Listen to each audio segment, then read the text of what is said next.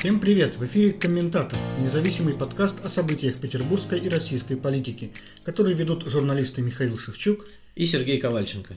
15 лет мы писали о политике и теперь выходим в эфир, чтобы рассказывать о серьезных вещах в свободном формате. Поехали! На этой неделе свершилась перетряска в Совете по правам, по правам человека.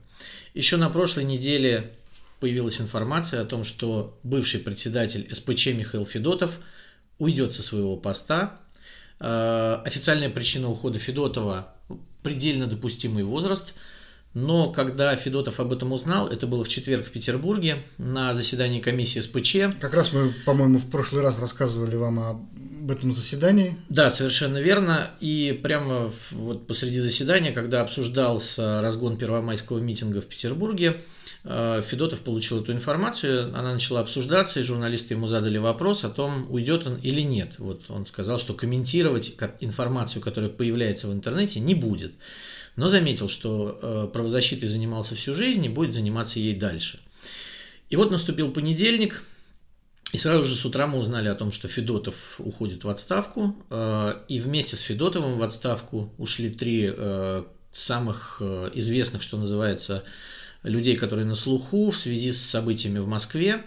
Это глава правозащитной ассоциации Агора Павел Чиков, который осуществлял э, защиту, его адвокаты Агора осуществляли защиту практически всех э, фигурантов московского дела и э, живо включились в процесс по Ивану Голунову, адвокаты Агоры.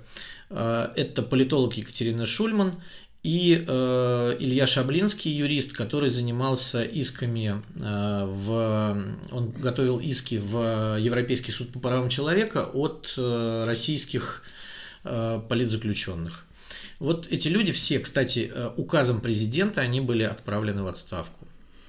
Интересно. Михаил Федотов, по-моему, был последним вот из этой плеяды старых правозащитников еще с 90-х годов, которые э, до сих пор э, находились вот где-то вот вблизи власти и имели к ней доступ. Ну, это был действительно практически последний человек, который олицетворял собой вот э, такую... Правозащиту старой школы. Да, правозащиту старой школы. И, как говорят, э, ран, раньше Владимир Путин, ну, во всяком случае, в зарубежных поездках, когда его спрашивали, что вот вы знаете, в России э, полный зажим и вот уже авторитарный режим, и он говорил, ну как же, вот у нас есть новая газета э, «Радио Эхо Москвы» и Михаил Федотов во главе Совета по правам человека, такого уважаемого органа, с которым я встречаюсь, советуюсь, и все такое. То есть сейчас э, Владимиру Путину отпала надобность.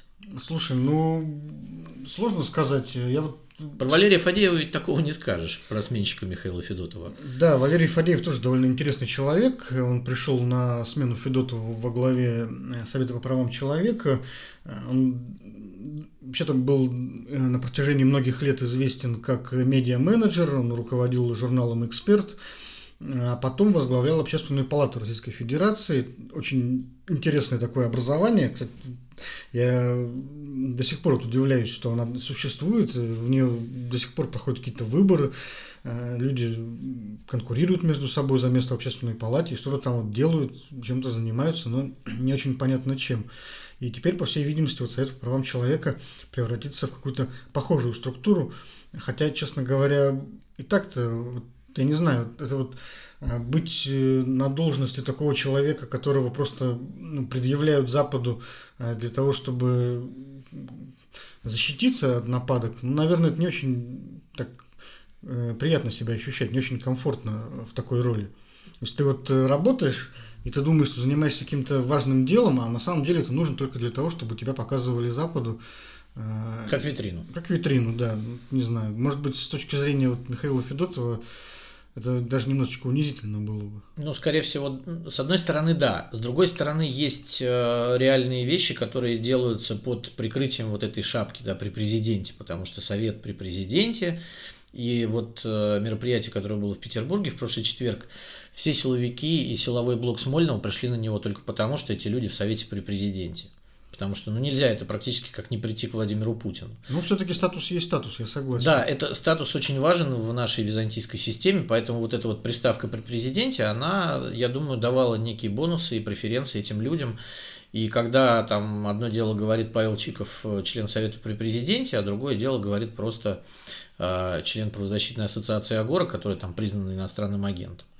Вот. И еще, кстати, важная вещь. Екатерина Шульман накануне озвучила свою позицию э, по поводу того, почему их могли отставить. Она сказала, что в ноябре должна была произойти ежегодная встреча Владимира Путина с членами Совета по правам человека. И она сказала, что всех докладчиков, которые должны были рассказывать Владимиру Путину про московское дело, как раз и выгнали. А, это она, это Чиков и это Шаблинский. Ну, наверное, вот э, именно перетряска Совета по правам человека заканчивается сейчас вообще перетряска всех э, органов официальной правозащиты государственной. Помнишь, вот э, пару лет назад, или может быть уже больше, поменяли одного за другим уполномоченных по правам человека и по правам ребенка в да, России. Да, совершенно верно. Да. И новые люди, которые пришли на эти места, Владимира Лукина, омбудсмена, сменил Генерал. Сменил, сменила генерал э, полиции или, или милиции, не помню точно. Так. Милиции все-таки. Еще, милиции. Еще ну, милиции, внутренней да. службы, так скажем. Да, Татьяна Москалькова, да. вот Павла Астахова, который был уполномочен по правам ребенка, сменила ты, кстати, помнишь ее имя? Вот Омбудсматушка ее называют, она, э, значит... Э, вот, вот видишь, значит, даже, значит, она, даже имя сходу не вспомнить. Она, она жена протеерея из Пензы. Вот, ну, понимаешь, Астахов, он, конечно, был довольно дурацкий человек, вот, но он, по крайней мере, был, он как-то вот фигурировал в публичном пространстве, а вот эту новую девушку как-то даже и не видно и не слышно вообще. Ну да, она известна своей приверженностью к такой науке, как телегония, вот, и к каким-то совершенно мракобесным заявлениям, которые периодически делает. А госпожа Москалькова известна тем, что она э, активно защищала журналиста Кирилла Вышинского, который томился в бандеровских застенках и при этом абсолютно не замечает того, что происходит в России. Она, кстати, совершенно не замечала того, что происходит в Москве э, летом, и по московскому делу никак не высказывалась практически. Поэтому да, это вот такая правозащита, встроенная в вертикаль, это правозащита по особым поручениям у нас. Печально, печально. То есть э, сегодня, можно сказать, в России фактически не осталось органа, который мог бы вот хотя бы на уровне донесения до президента э, заниматься защитой тех людей, которые пострадали от государства в политической плоскости. Ну да, это правда, но с другой стороны, ведь люди, которые отправлены в отставку, они никуда не исчезли, и Агора будет работать, и там э, не испаряться в пространстве ни Шульман с Шаблинским.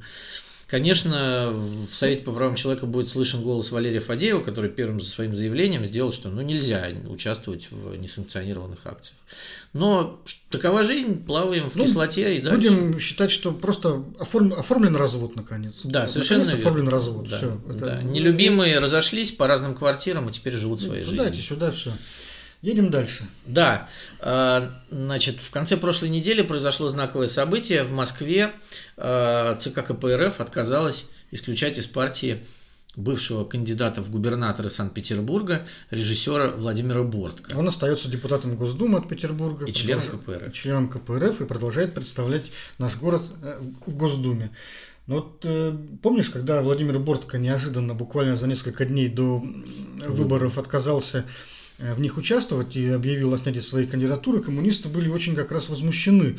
И действительно, э, многие члены руководства Компартии ставили вопрос о его исключении. Да и он и сам был готов. Он же сам говорил в интервью, что вот я готов к тому, что меня сейчас исключат, отовсюду выгонят, и я уже э, сказать, буду никто. Да, морально готов, и он об этом говорил на своей пресс-конференции. И надо сказать, что когда вечером в пятницу стало известно о том, что Бортко уходит из предвыборной кампании, он это сделал в прямом эфире дебатов на канале Санкт-Петербург, э, значит, журналисты стали обзванивать э, руководство КПРФ и местное, и московское, и э, могу сказать, что все, кого обзванивали в тот вечер, были в шоке.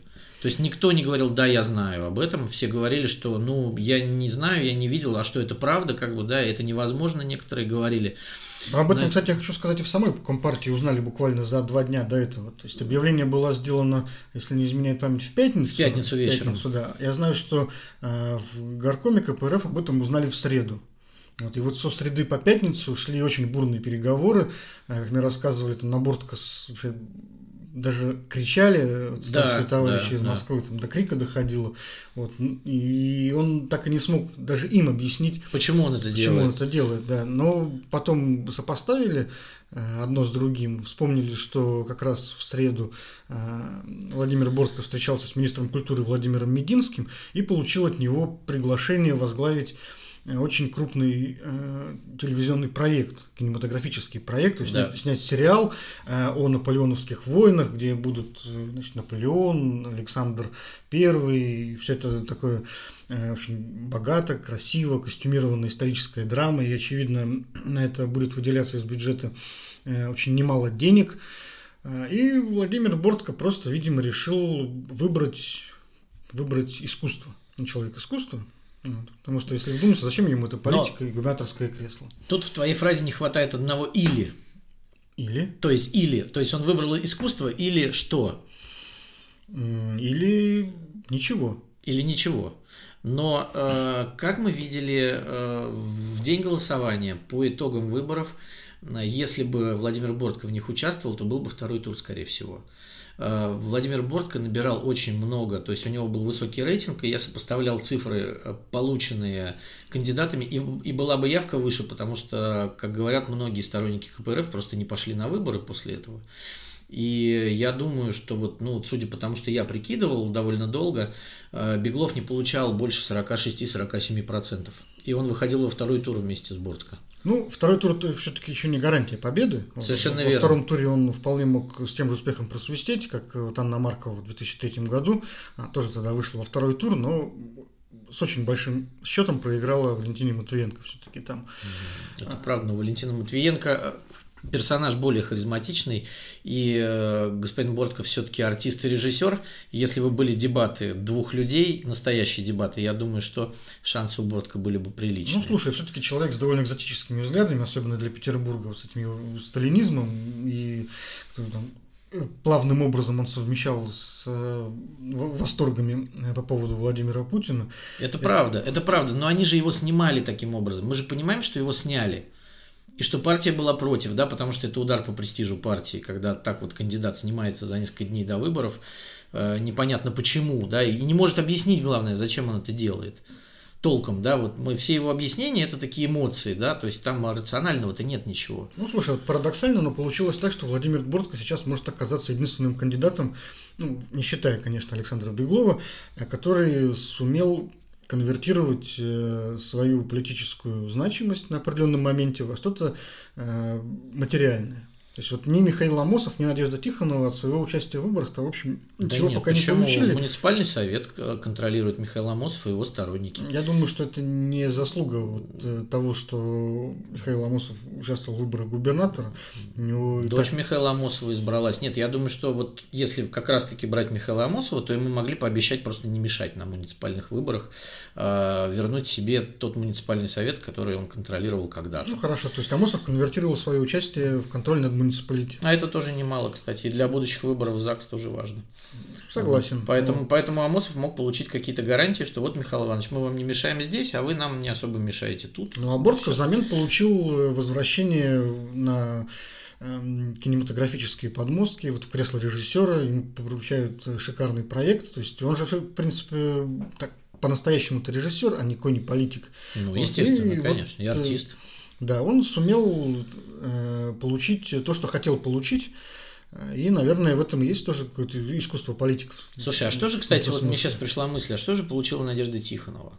Надежда Тихонова пока, к сожалению, не получила ничего. Ну вот публично мы точно ничего не знаем, чтобы она получила, потому что Надежда Тихонова просто остается депутатом, и никаких э, там подвижек, э, никаких особых Э, карьерных взлетов и профицитов от участия в губернаторских выборах она не получила. Но я думаю, что нам стоит подождать, посмотрим. Ну, на выборах в ЗАГС она, возможно, войдет в первую тройку. Да, кстати, возможно, она войдет в первую тройку, потому что само по себе участие в губернаторских выборах – это лишняя публичность. Ну вот коммунистам, конечно, очень здорово тогда плюнули в рожу этим снятием кандидата, и интересно, что вот когда они отказались его исключать из партии, ну, фактически они согласились с, с этой всей концепцией. Согласились с тем, что э, кандидата в губернаторы можно вот просто так вот удалить, э, по большому счету, мимо ЦК. Да. Вот, и, ну, в принципе, все нормально. И тут мы, кстати, подходим к э, интересной истории про роль КПРФ в нынешней истории. Вот как э, эта партия Э, которая говорит, что вот ее представители говорят, что вот мы наращиваем присутствие все больше и больше, там влияние на разных выборах, от выборов к выборам мы получаем, потому что кризис. То есть вот э, насколько реально простирается роль КПРФ? Я уже много лет удивляюсь, э, наблюдая за этой партией, ведь э, ты же помнишь вот, середину 90-х, половину. То есть это была партия, которая на самом деле претендовала на власть. На полном серьезе. Да, так она контролировала пар- парламент фактически Не всей фактически, страны. а по-настоящему. Да, она, она контролировала парламент, она могла себе позволить инициировать импичмент президенту. Когда принимали ельцинские бюджеты, вот как это не называй 90-е годы, да, а КПРФ было главным цензором этого бюджета. Да, они э, на тот момент могли себе позволить э, не утвердить премьер-министра, например. Да, совершенно У верно. них была целая пачка э, губернаторов, было такое понятие, как красный пояс. Геннадий Зюганов ну, на равных, даже, я бы сказал, с небольшим преимуществом боролся с Ельциным на президентских выборах 96 года. То есть это была вот настоящая политическая сила, которая по-настоящему претендовала на власть, и более того, она ее имела. Имело, да, кстати, правительство посткризисное 98 года Евгения Примакова, оно формировалось-то, там было много представителей коммунистической партии. По-моему, Вот. только один Маслюков. А, Вот, там был Маслюков, и там был еще кто-то. Я вот сейчас точно не назову, но э, КПРФ, в общем, э, могла себе позволить э, вот такие вещи, как, как вот... э, Продавливание в своих да, министров Продавливание своих министров, да. И Валентина Ивановна Матвиенко, кстати, тогда э, была вице-премьером социальным в этом правительстве, и говорили, что в общем, э, в КПРФ э, изжоги она не вызывала, и более того, она была ставленником Примакова. Он тогда взял ее с поста посла на Кипре, по-моему, или на Крите. А, на, на, э, по- посла в Греции она была. В Греции точно. Да, и вот за 20 лет партия, в общем-то, превращается в такой придворный какой-то элемент российской политики. То есть встраивается в кильватор и следует э, тем маршрутам, которые намечает администрация президента. И фактически разменивает, ну, во всех регионах разменивает свое право первородства на какие-то довольно неочевидные для широкой публики там, льготы, Преференции. преференции, да. Внуков и так далее. да. Да, Геннадий Зюганов сейчас, как известно, про- продвинул э, своего внука в политике. Э, И даже многие говорят, что он и партию-то ему оставит в наследство. Вот как так получилось? Вот как вот люди берут и просто расстаются со всем, что у них есть, разменивают это на какие-то копейки вообще? Ну, просто, видимо, Геннадий Зюганов, наверное, давно уже бы э, должен был э, сдать партию молодым, потому что э, как бы вот в России очень э, сильные левые настроения всегда, да, и вот э, КПРФ могла бы быть э, таким канализатором и, в общем, э, авангардом этих настроений, ну, там можно было убрать какой-то дремучий сталинизм из нее, да, и убрать вот этих старых вождей, спокойно уйти, да, вот как это Ну, делается есть- в ну, нормальных партиях. Э, То есть мы даем дорогу молодым для того, чтобы, но это не такой, такая смена трона, да, там Зюганов старший уходит, Зюганов младший занимает. Вообще для партии это абсурд.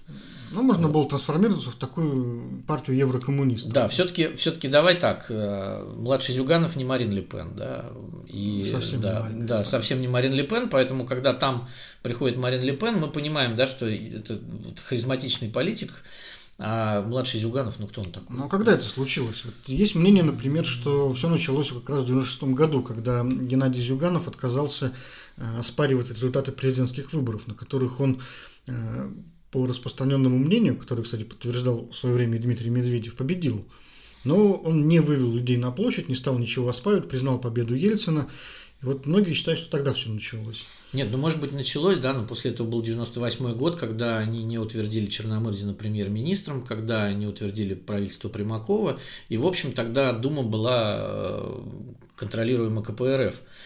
Вот. Я думаю, что все партии все-таки сломались э, уже в 2000-е годы. Но для КПРФ, я Системные. думаю, что это переломной точкой стало попытка Геннадия Семигина перехватить контроль над партией. Помнишь, был такой Был, инцидент? да, да, да, да, да. Это было, верно. если не ошибаюсь, году в 2004 приблизительно или пятом, да. Э, когда Геннадий Семигин, до того бывший верным соратником Геннадия Зюганова, он руководил Народно-патриотическим союзом, э, попытался перехватить управление партией и сместить Геннадия Зюганова с поста председателя.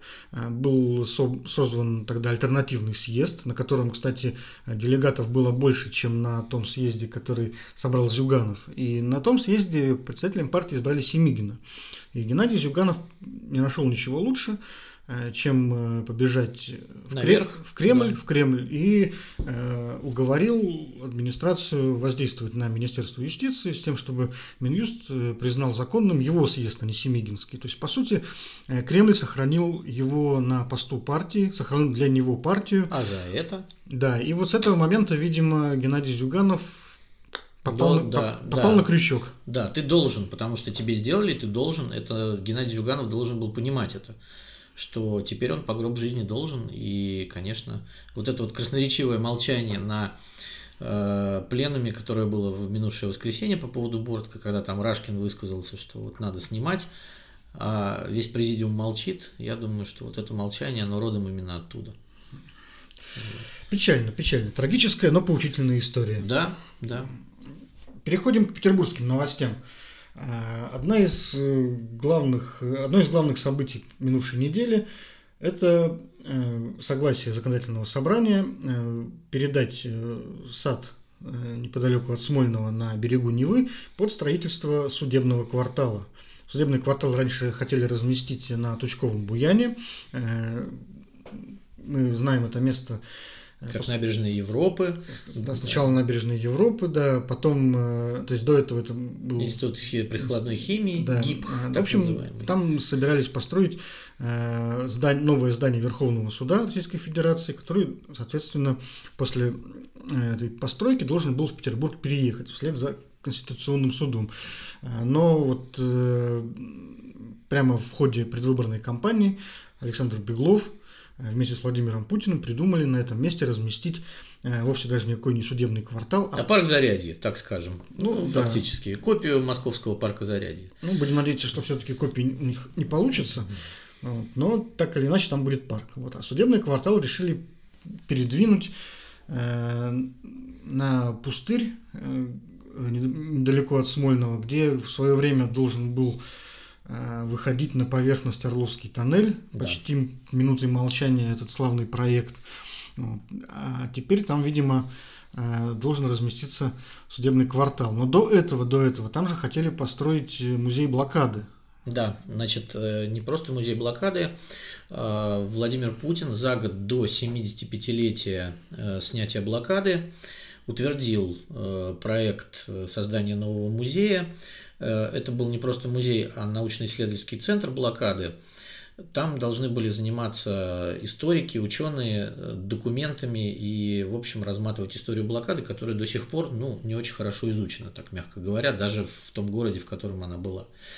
Э, проходило много заседаний, проект Никиты Евейна получил международные призы.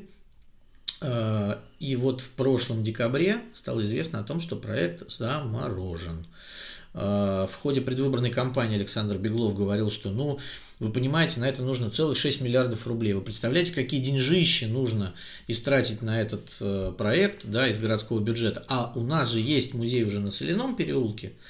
Поэтому мы э, при помощи Владимира Владимировича Путина возьмем у Министерства обороны, попросим помещение, которое Министерство обороны отказывается отдавать нам уже давно на Соляном, и сделаем там полноценный музей. Но помещения там маленькие. И даже если Министерство обороны что-то передаст, то полноценного исследовательского центра блокады там, конечно, не получится. Хотя э, они обещали, но за год они передали только чердак. Вот пока э, за, за прошедший год там открыта обновленная экспозиция – которая, ну, такая вот, э, ну, мягко говоря, как бы э, местами странная. Вот, э, конечно, без ростовых портретов Сталина, как это сначала предполагалось, но это скорее такой вот музей а сталинского ампира. И поэтому мы получили пустой участок на Смольной набережной, А на этой неделе стало известно, что Владимир Владимирович все-таки решил переводить сюда Верховный суд, и уже внесен проект э, изменений в закон о зеленых насаждениях, и нужно срочно его принимать. Без общественных обсуждений, без слушаний, без всего там, без слушаний на комиссиях. Значит, этот законопроект был внесен вчера в среду и был стремительно принят. Для того, чтобы его принять сразу в целом, было открыто аж второе заседание, то есть это настолько важно, чтобы было принято одним днем, что ясное дело, что здесь, конечно, есть воля Владимира Путина. Ни для кого другого Вячеслав Макаров так не расстарался бы, я думаю. При том, что не очень понятно, почему нужна такая спешка, ведь строить, собственно говоря, будет явно очень-очень долго. Там еще и проекта-то никакого нет. Да. Слушай, а вот ты реально веришь, что вот Верховный суд рано или поздно переедет в Петербург? Нет, ну смотри, есть воля Владимира Владимировича. Ну, это воля, вот, вот. мы уже ее три года слышим. А, проект очень дорогой. То есть там а, под 50 миллиардов вся эта история. Вот, э, пока в принятом федеральном бюджете этой цифры нет, который был принят в первом чтении вчера. Значит, э, проекта нет утвержденного. Ну. А, значит, э, никаких конкурсов не проведено. То есть пока только эти территории 2,4 гектара вынесены из зоны зеленых насаждений. А, если на это деньги, как бы там есть, ну, есть воля Владимира Владимировича, и, конечно, если она будет непреклонной, да, вот он скажет, там, перенести там. Ну, ну слушай, вот смотри. Вот, хотя про музей блокады то же самое говорили. Он говорил, через год я открою его. Там есть прямые цитаты. Но музея нет теперь. Вот. Так и... вот и я о том же, вот смотри, они проект э, такого крупного масштаба будут э, утверждать, я думаю, года полтора-два, пока проведут все архитектурные конкурсы, пока все это пройдет все экспертизы. А конкурсы у нас, как правило, такие крупные особенно, проходят очень скандально, их там пересматривают по три раза. Потом его надо будет построить, надо будет найти подрядчиков, генподрядчика. Все это в России обычно тоже бывает очень сложно и необычно, вот как показала, например, практика вот, э, строительства стадиона на Крестовском острове. О, да. А проект такого масштаба, он же сопоставим по расходам. Конечно. Даже если даже его не, не, не превзойдет. То есть эта стройка еще займет там лет пять, наверное. Вот, а за это время ну, вот Верховный суд может уже и не так захотеть переехать в Петербург. Ну да. Может быть, у нас уже и президент будет другой. Ну, насчет другого президента я бы так не стал. Я думаю, что президент пока жив. Ну, так или иначе, у нас тот же самый. Верховный суд явно переезжать не хочет. Не хо... как, да. как в свое время не хотел переезжать Конституционный суд. Но Конституционный суд это всего сколько там? 9 судей. Да. А Верховный суд это огромная махина, реально огромная. Да, там, там аппарат. Несколько тысяч человек. Да. Плюс, плюс еще то, что вчера правильно было подмечено на заседании ЗАГСа, плюс судебный департамент который, да. который тоже, и, и всего лишь 2,4 гектара. То есть территория маленькая на самом деле. И вчера депутаты наши говорили, что ее не хватит. Ее не хватит даже для парковки, для машин этих судей. Ну, Но ее, конечно, можно сделать под землей, с одной стороны, О, да. Это да. Очень сильно удор... удорожит проект, проект, да. Но на самом деле, конечно, там, там маленькая территория для этого.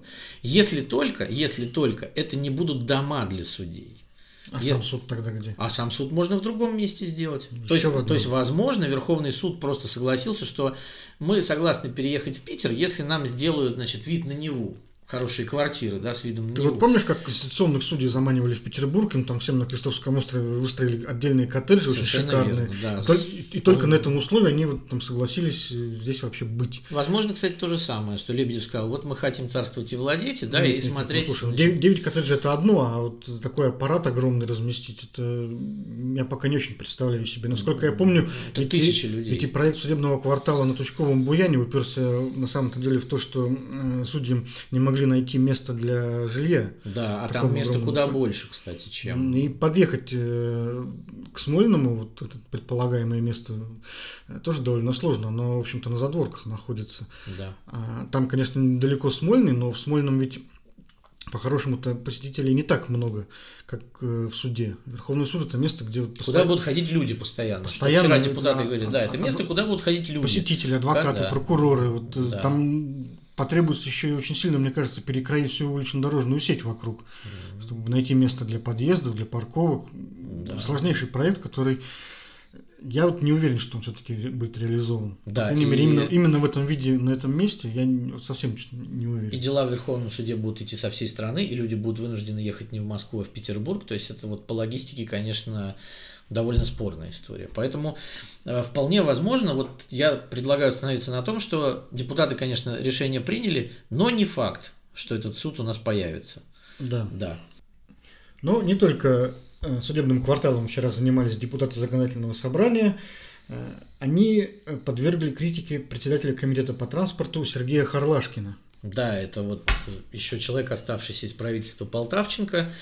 Э, Вчера прямо два депутата очень ярко выступали, значит, против, э, так сказать, Харлашкина. Не напрямую, естественно, но это было, ты знаешь, создавалось ощущение такого спектакля, потому что все это проходило во время депутатских запросов. Повод-то в чем? Да, повод в том, что депутат Юрий Бачков подал запрос э, о том, что вот э, сложно выехать с намывных территорий Васильевского острова.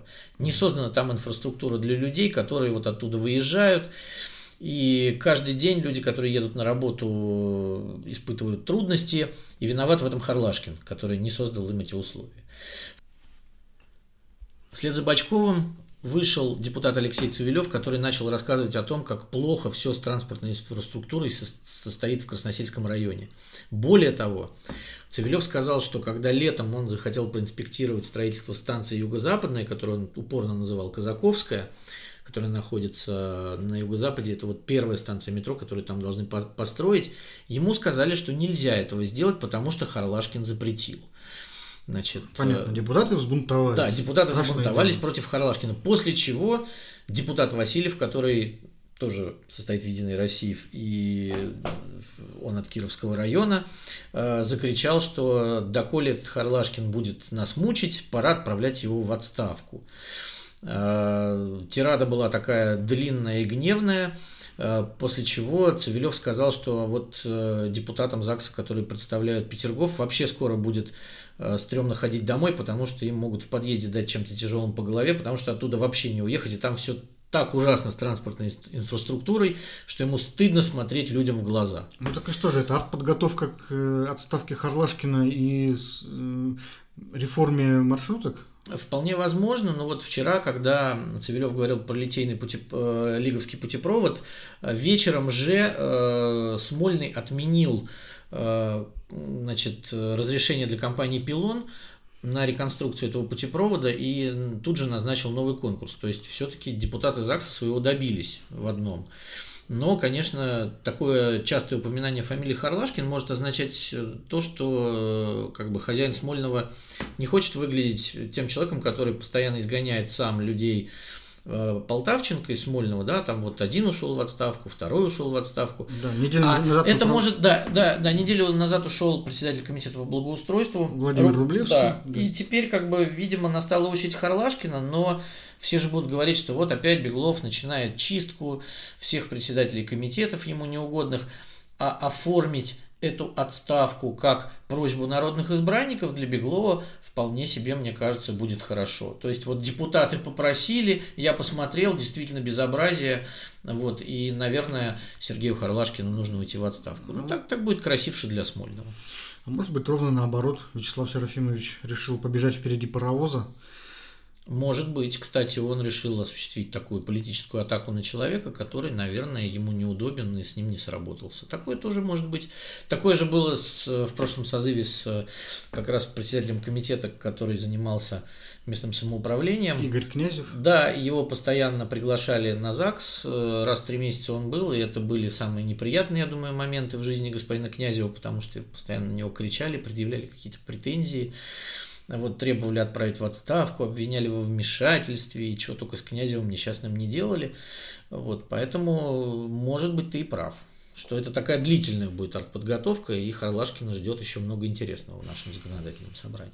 Одновременно одно- наши депутаты на прошлой неделе э, ставили подписи под петицией э, за освобождение осужденных по московскому делу. Московское дело – это э, дело о массовых беспорядках летом этого года, вызванных недопуском оппозиционных кандидатов на выборы в Мосгордуму. Как у нас водится по традиции, множество людей задержали, и сейчас идут судебные процессы, многие получают сроки, и депутат Максим Резник взялся собирать подписи коллег под петицией для их освобождения и э, справедливого рассмотрения этого дела. И что самое удивительное, совершенно нетипичная история для России, многие депутаты стали подписываться. Да, э, значит, на сегодняшний день собрано 7 подписей депутатов законодательного собрания. Это Максим Резник, э, это его коллеги значит, из Яблока, Справедливой России, Э, это вот Надежда Тихонова подписала вчера это письмо, э, бывший кандидат в губернатора Санкт-Петербурга. Многие муниципалы подписываются. Да, значит, э, и больше ста подписей муниципальных депутатов. Это вот такая уже зримая история результата муниципальных выборов. Да? Понятное дело, что если бы у нас была картина там год назад это, то мы не получили бы такого огромного количества подписей муниципальных депутатов, они все были единороссами. Ну вот еще лет пять назад такой просто представить себе было невозможно. Да. Вот депутат э, мог подписаться с, э, под требованием э, защитить оппозиционеров. Не только. Э, на самом деле до этого было письмо священников, там было больше 50 священников э, из всей России, которые подписались за значит, тоже политзаключенных. Из них 9 э, батюшек из Петербурга и Ленинградской области. Мы поговорили с пятью из них. И все они, в общем, оказались такими достаточно здравыми и сказали, да, мы подписали, и мы понимаем, что могут быть даже какие-то санкции, но мы считаем, что это все не было никаких массовых беспорядков. Ну, насколько я помню, и церковь должна проявить милосердие. Насколько я помню, патриархия э, объявляла о том, что никаких санкций к этим священникам не последует. Ну да, но было это она не, не сразу сказала. Заявления. Да, вот мы собирали эти мнения по горячим следам, и, в общем, э, то есть святые отцы, с которыми мы сумели связаться, они свою позицию подтвердили и, в общем, объяснили. А что происходит вот. вообще? Почему вдруг э, начинается такая фронта? Может быть, э, в людях э, какое-то чувство несправедливости. Ну как, вот 15 лет у них это чувство зрело, зрело и ничему не мешало, и тут вдруг оно вдруг раз и проявляется. Почему вдруг стало можно? Много кто смотрел, мне кажется, видеокадры с московских событий, и э, многих э, все-таки удивило дело Голунова, и люди, ну, как бы многие проснулись, мне кажется, они поняли, что это все э, уже не, это не игрушки. И особенно после того, как, вот, вот, кстати, письма вот эти все пошли, после истории с московским актером, который просто стоял с телефоном, да, и его схватили. И каждый, мне кажется, человек, который узнает об этой истории, понимает уже, что каким бы он ни был лояльным, каким бы он ни был там спокойным и не ходящим на акции, просто выйдя на улицу из метро, он может получить срок 5 ну, лет. То есть раньше э, концепция все-таки была довольно ясной, да, вот здесь э, у нас лояльные граждане, здесь у нас граждане бунтари, и если вы не переходите определенную грань, э, то с вами все будет в порядке. Совершенно был, верно. Был такой никогда... общественный договор. Да, и вас не тронут. Да, и большинство людей, видимо, считало, что до тех пор, пока ты находишься в этом лагере обывателей, вот не стоит никаких телодвижений делать, потому что любое такое действие, ну, как бы относит тебя сразу вот в лагере позиционеров, где ты сразу э, получаешь совсем другой статус и э, теряешь защиту. Вот. А да. сейчас получается, что э, ни у кого нет защиты. Да, да, совершенно верно. То есть вот ты просто идешь, да, и там есть же еще один пострадавший по московскому делу по фамилии там Данила Беглец, да, который тоже приехал на встречу со своим компаньоном, вышел из метро, был схвачен и, собственно, сидит. И никакие, никакие э, доводы, никакое видео, ничего не сработало. Сидит и сидит. То есть э, ты можешь быть супер лояльным, но если ты попадаешь в определенные обстоятельства, то ты будешь сидеть так же, как оппозиционеры. Это вот как э, зенитовский фанат один, после того, как их осудили в, в Екатеринбурге сейчас за проход по проезжей части, вот он, я не помню, как его зовут, Макасин, что ли, Э, да, точно. Вот он сказал, что ну что, нас судят как Навальнинских, что ли? А мы почему? Вот. А нас-то за что? А нас-то за что? Мы же свои, ребят, вы чё? И мне кажется, что те умные своих, они уже поняли, что... Никаких своих ни, уже никак, нет. Система свой-чужой не работает, она сломалась на этом истребителе. Он просто летит, как бы, да, вот как летящий лом.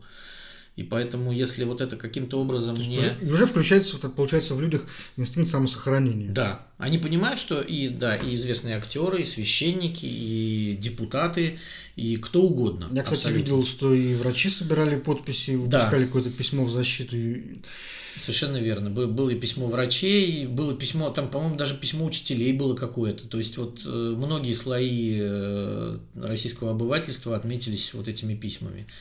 И мне кажется, что как раз вот если да. закольцовывать эту историю, вот история с э, разгоном Совета по правам человека, она как раз вот именно про да, это. Госдума тем временем продолжает пытаться объяснить всю эту историю иностранным вмешательством. На Конечно. прошлой неделе вот как раз э, специальная комиссия по поиску следов иностранного вмешательства в российские выборы, точнее во внутренние дела России, пришла к выводу, что все-таки такое вмешательство было. А оно выражалось э, в основном э, в наличии публикаций в СМИ, да. негативных, по мнению комиссии. Вот они мало того, что были негативные, так еще и выходили в день тишины. И вот это вот было главным основанием для предъявления претензий. У нас есть иностранное вмешательство. Вот, да. это, ну, это уже, мне кажется, думцы как-то вот по инерции пытаются э, использовать такие старые механизмы, которые там работали там 5-10 лет назад, когда все плохое, что происходит, оно объясняется да, с океанскими кукловодами, которые там вот засылают через границу какие-то мешки долларов, которые, правда, потом никто найти не может. Э, вот у нас, когда понадобилось э, Алексея Навального подвести под очередное дело, пришлось ему выдумывать какого-то там испанца нелепого, который перевел там 100 тысяч рублей, да, то есть э, годами вот говорили про то, что есть какое-то финансирование, но когда его понадобилось предъявить, оказалось, что тут ничего нет. Бред какой-то вот. предъявили, да? Ну, вот. Может быть, оно есть, может быть, нет такое вмешательство Шрёдингера. Есть мы можем в него или верить, если мы в принципе верим в то, что Запад желает нам зла, или можем в него в принципе не верить. У нас ну, аргументации внятно здесь никакой нет. А, и вот мне кажется, что сейчас думцы очень сильно отстают уже от каких-то общественных процессов, вот, э, пытаясь объяснить их с точки зрения вот устаревшего вот вокабуляра.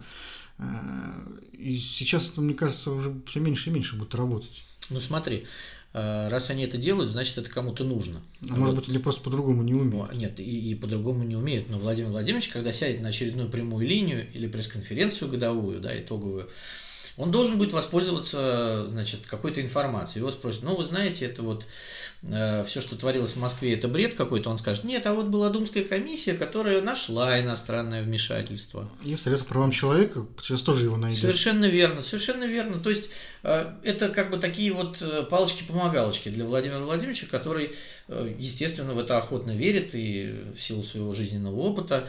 И прекрасно это все выдает так же на гора, как и Думская комиссия. Продолжаем жить в мире иллюзий. Да, совершенно верно. Продолжаем жить в мире иллюзий. Ну что ж, наверное, пора заканчивать. Да, призываем вас не жить в мире иллюзий. С вами был подкаст-комментатор Михаил Шевчук и Сергей Ковальченко. Увидимся через неделю. Пока. До свидания.